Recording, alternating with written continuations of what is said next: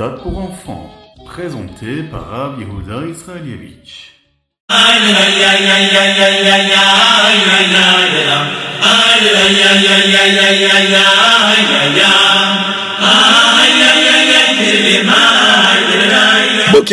Bonjour à toutes et à tous, infiniment heureux de vous retrouver pour partager avec vous le Ritat du jour. Aujourd'hui, nous sommes le Yom Revi, mercredi, de la Parashat est mort Yud Bet Yar, le 12 du mois d'Iyar, et Tafshin Pegimel, Shnatakel, l'année du rassemblement.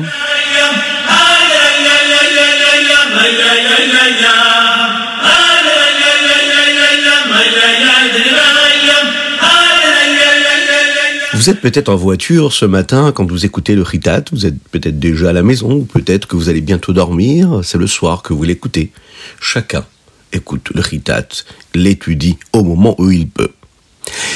Il faut toujours ouvrir les yeux sur ce qui nous arrive. Oui, si vous êtes en voiture maintenant et que vous voyez que sur la droite il y a une voiture qui avance et qui roule très très vite. On se dit mais pourquoi est-ce qu'il roule si vite? Il devrait prendre son temps. Ce n'est pas si bien de rouler si vite, surtout quand c'est interdit, d'après la loi. Akadosh Baruch Hu nous fait voir des choses pendant notre vie, pendant notre quotidien, afin que nous puissions apprendre des enseignements de tout ce qui nous arrive. Peut-être qu'on doit se dire, mais moi aussi, je ne dois pas aller si vite quand je fais quelque chose, je dois le faire plus tranquillement, plus posément. Lorsque l'on fait la tefila, par exemple, essayez de faire attention à chaque mot et à chaque lettre que l'on prononce. Prendre son temps. Oui, faire les choses comme il faut, tranquillement et sereinement.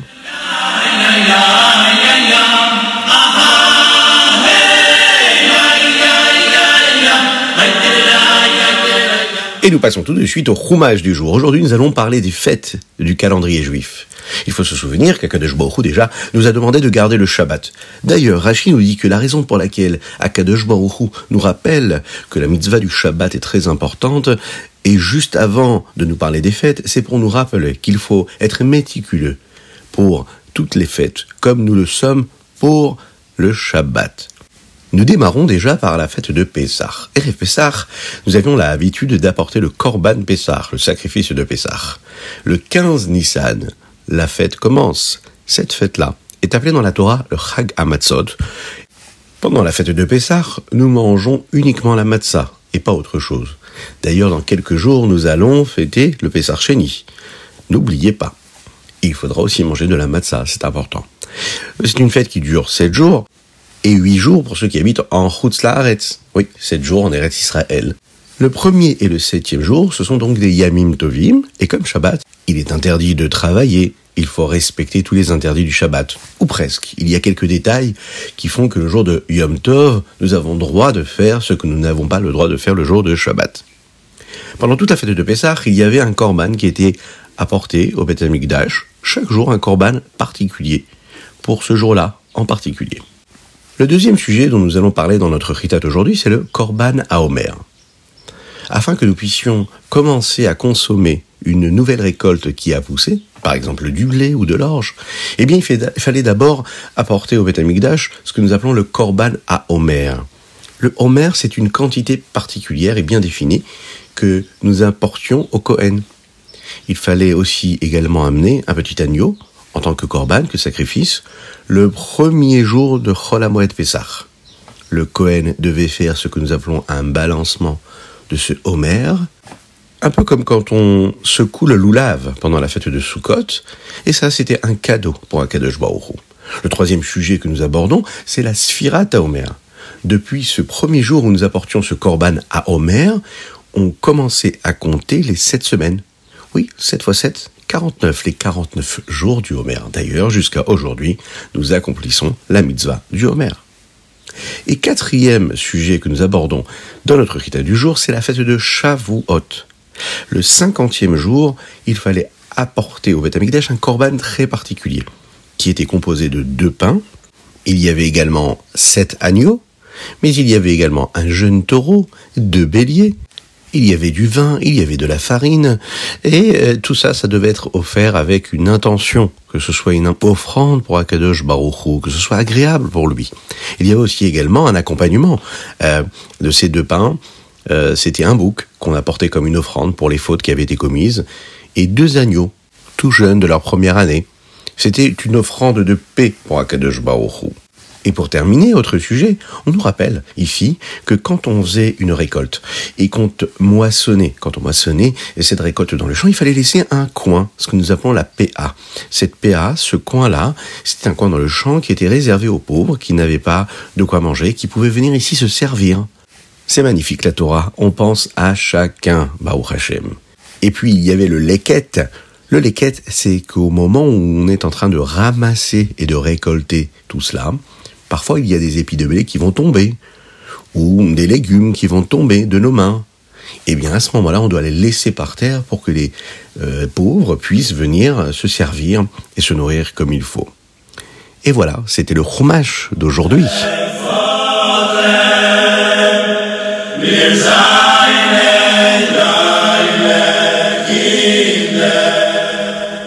Nous passons tout de suite au Teilim du jour. Aujourd'hui, nous sommes le Yudbet du mois de Iyar. Et les chapitres que nous allons lire, c'est du Samervav au Samerchet, lors du Nidvadut, un Farbrengen. C'était le Yudbet Tamuz Tafshin Zain. Le rabbi Rayatz, le rabbi Yosef Yitzhak, a raconté comment est-ce que le rabbi Rachav, son père, le rabbi Shalom Dovber, a expliqué le chapitre Samer Zain qui commence par les mots Lamnatseach Bineginot. Le Yudbet Tamuz de cette année-là, nous fêtions l'anniversaire du Rabbi Rayat, et en particulier le 67e anniversaire du Rabbi Yosef Yitzhak. C'est pour cette raison que le Rabbi Yosef Yitzhak disait ce Teilim. Pendant cette Idvahadut, le Rabbi Rayat a raconté comment est-ce qu'il a appris l'explication des mots de la Tefila avec son père, et qui incluait bien sûr ce Mizmor-là, que nous lisons tous les jours, euh, juste avant la Tefila de Baruch Shehamar, dans la Tefila. Et il raconte comme ça. Mon père, le Rabbi Rachab, a étudié avec moi l'explication des mots. Plusieurs fois. J'ai étudié le sens des tfilotes de la semaine, du Shabbat et des Yom Tov. J'ai aussi étudié le sens de ce que voulait dire, c'est-à-dire la traduction, l'explication des mots de la Haggadah de Pessah, une partie des tfilotes de Rosh Hashanah, mais aussi de Yom Kippour. La première fois, c'était quand j'étais tout enfant. La deuxième fois, c'est quand j'ai commencé à mettre les téfilines, donc après ma bar mitzvah le Yudbet Tammuz Tavresh Nun Gimel. Lorsque mon père a commencé à étudier avec moi l'explication de ces mots-là, il m'a dit comme ça. Toi, tu pries, mais tu ne sais pas ce que tu dis. Ça n'est pas convenable. Il faut que tu comprennes le sens de la tfila. La deuxième fois où mon père m'a enseigné l'explication des textes, il m'a enseigné en fait le sens chassidique de la tfila, chassidoutique. On a commencé à partir de Modéani il m'a expliqué chaque mot, chaque pasouk, chaque verset, avec une explication chassidotique, avec un sens profond. Il avait l'habitude également de me raconter une petite histoire sur chaque sujet que nous abordions. En général, c'était des enseignements que le Admor Azaken, Rabbi Shimon Zalman, avait entendu lui-même des chassidim du Baal Shem Tov et du Maguid de Mezrich. Et il arrivait parfois qu'il m'explique ce que l'Admor Azaken pouvait dire ou bien un autre rabbi. C'est une très belle histoire qui nous montre l'importance, ici, de bien comprendre ce que nous disons dans la tefila, la traduction et l'explication de ce que nous faisons dans notre prière pour Hachem.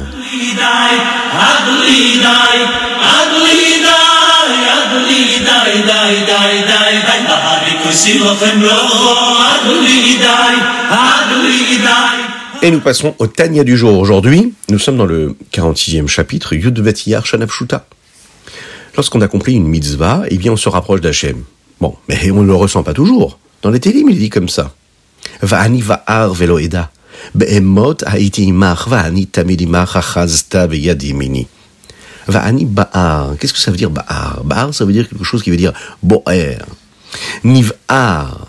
Je ne te ressens pas, Kadosh Je suis comme un animal qui est devant toi, mais je suis toujours avec toi. En fait, ici, le Teilim est en train de nous dire ces mots-là.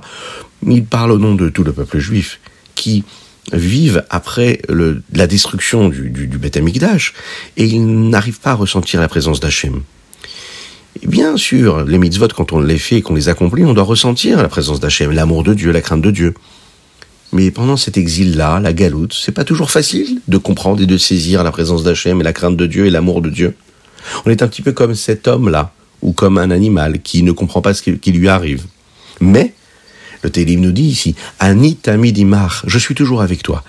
Et bien que mon corps ne comprenne pas toujours, tout le temps, comment est-ce qu'il est proche de Dieu, et qu'il n'exprime pas cet attachement à Dieu quand il accomplit une mitzvah, il fait, mais il ne saisit pas cet attachement et cette crainte et cet amour pour Dieu, eh bien, l'aneshama, elle, elle continue à ressentir. C'est un contact qu'il y a qui est identifiable chez chacune et chacun d'entre nous, chez chaque juif, depuis le plus grand sadique jusqu'au juif le plus simple. À chaque fois qu'un juif accomplit une mitzvah, il ressent cela.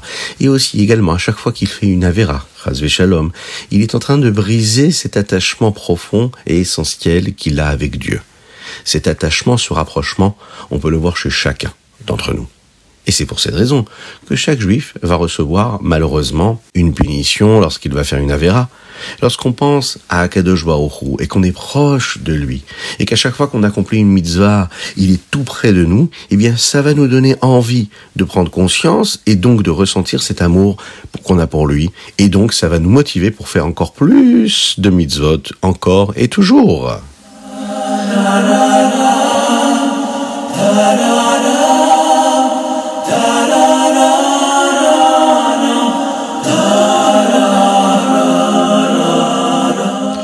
Et nous passons au Hayom Yom du jour. Aujourd'hui, nous sommes le Yud Bet Et nous sommes le 27e jour du Homer. Aujourd'hui, nous allons encore une fois étudier la prononciation des mots, euh, le dikduk, ce que nous appelons le dikduk. Dans l'état anonyme, quand on dit ma'amar, menu ma'amar, eh bien, il faut le dire avec un kamatz. Lorsqu'on dit, toujours dans l'état anonyme, le mot ne'emar, on le dit avec un patar. Lorsqu'on dit va anachnu loneda zachor qui a anachnu, eh bien, il faut le dire avec un chourouk. Lorsque nous allons faire dans la tefila le Uvaletzion, et on dit le mot Unetaltani, eh bien, les qu'il faut mettre ici, c'est un patar, Sheva patar. Dans la partie du Kriyat Shema de Arvit, on dit Ve'avatra lotasur. Eh bien, on ne dit pas Ve'avatra altasir comme d'autres communautés peuvent le dire. Dans euh, la communauté Chabad et selon le rite du Harizal Rabbi Yitzhak nous disons ici Ve'havatra lotasur mimenu leolamim.